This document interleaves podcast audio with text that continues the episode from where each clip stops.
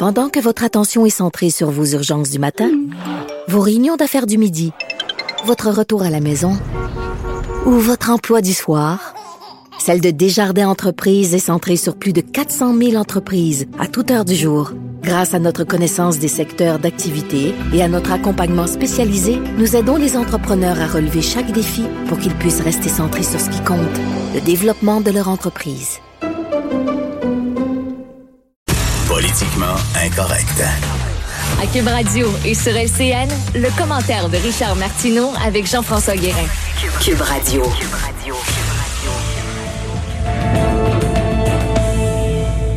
C'est l'heure de retrouver Richard Martineau. Salut Richard. Salut Jean-François. Alors qu'on manque de matériel partout, en tout cas, on craint d'en manquer à, à plus ou moins long terme. Là, on apprend que le Canada a envoyé 16 tonnes d'équipements à la Chine. Ben oui, le début, en début février. Écoute, il y a deux façons de voir ça. Il y a une façon euh, Hmm. optimiste et une façon pessimiste de voir ça. On va commencer par la façon pessimiste, puis on finira par les bonnes nouvelles.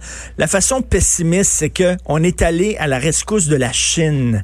La Chine est une puissance mondiale. Écoute, je regardais là euh, sur internet la liste des pays les plus riches au monde. Premier pays, ce sont les États-Unis. Après ça, c'est la Chine. Après, c'est le Japon, l'Allemagne. Le Canada est dixième, OK? Alors, le Canada, le dixième pays le plus riche, est allé à la rescousse du deuxième pays le plus riche. Ça, c'est comme si Joe Tremblay de Terrebonne envoyait ses économies euh, pour aider Guy la Liberté. Tu comprends?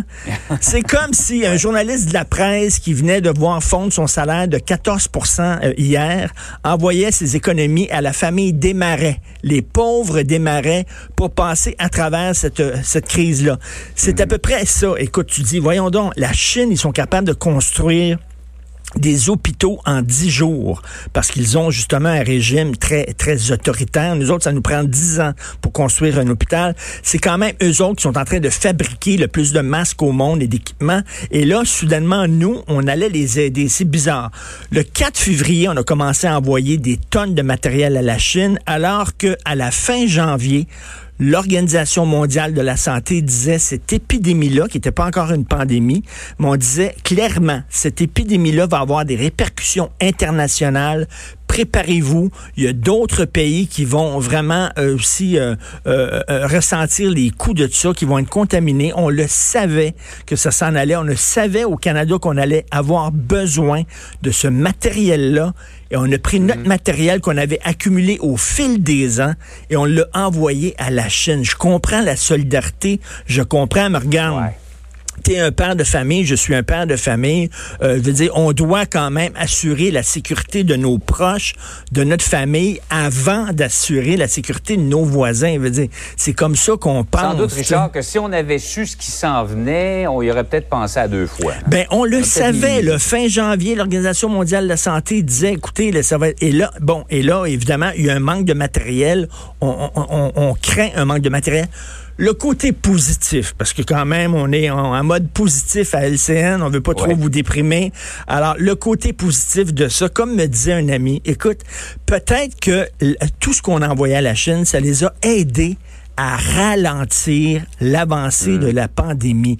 On le sait pas. Peut-être que ça serait pire si on n'avait pas envoyé tous ces masques-là, tout cet équipement-là à la Chine, qui était vraiment le foyer d'origine de cette maladie-là. On le saura jamais. Mais peut-être, comme me dit cet ami-là, ben peut-être ça, ça aurait été pire. Donc, peut-être qu'on a bien fait d'envoyer ça à la Chine. On le sait pas parce que c'est ça.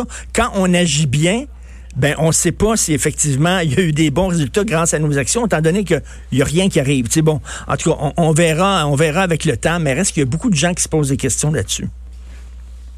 Il faut pas oublier, alors que notre système de santé, on appréhende qu'il soit surchargé dans les prochaines semaines, que il y a d'autres problèmes de santé pendant ce temps-là qui se poursuivent. Il y a des gens qui doivent subir des chirurgies importantes. Il y a Ben des oui. gens qui doivent être traités contre le cancer. Écoute, j'ai un ami euh, qui est en dialyse, lui, il a un problème euh, avec Mhm. euh, ses reins. Il doit aller plusieurs fois par semaine. On sait commencer des dialyses à l'hôpital, euh, branché sur des équipements. On voit aujourd'hui dans le journal de Montréal une dame qui lutte pour sa vie contre un cancer. Écoute, il y a des gens qui continuent à avoir des traitements de chimio. Il y a des gens qui vont en dialyse. Il y a des urgences psychiatrique qui continue. La vie continue avec tous ces désagréments. Il y a des chirurgies importantes, il y a des naissances, il y a peut-être des jeunes filles aussi qui veulent se faire avorter. Je veux dire, la vie continue. Il n'y a pas rien que la pandémie. Il faut penser à ça. Hein. Lorsqu'on se met, lorsqu'on ne respecte pas les consignes de sécurité, puis il faut le dire, il faut le rappeler, Mm. c'est pas seulement, euh, c'est pas seulement euh, nous qui nous mettons en danger, mais on met aussi en danger ces gens-là qui ont besoin d'un accès Exact. rapide au système de santé et en l'engorgeant le système de santé comme ça, je veux dire, on peut pas mettre 100% de nos efforts sur le coronavirus. Là. À un moment donné, il faut que le système de santé puisse répondre aux autres urgences aussi. Donc, s'il vous plaît, il faut faire attention, vraiment. On martèle ce message-là, mais c'est très important. On le voit jour après jour. Il y a des gens qui ont l'air à s'en balancer. Mais faites attention, ne serait-ce que penser, ça peut être votre tante, ça peut être votre oncle, qui a des traitements de chimio ces temps-ci, ça peut être un enfant. Ils ont besoin d'avoir un accès rapide à l'hôpital.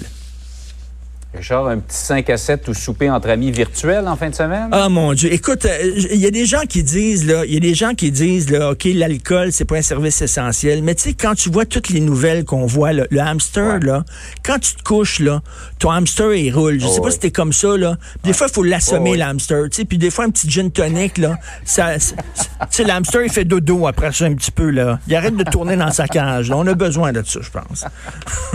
J'aime l'image. Salut Richard, bonne fin de Salut, semaine. salut. L'assommer.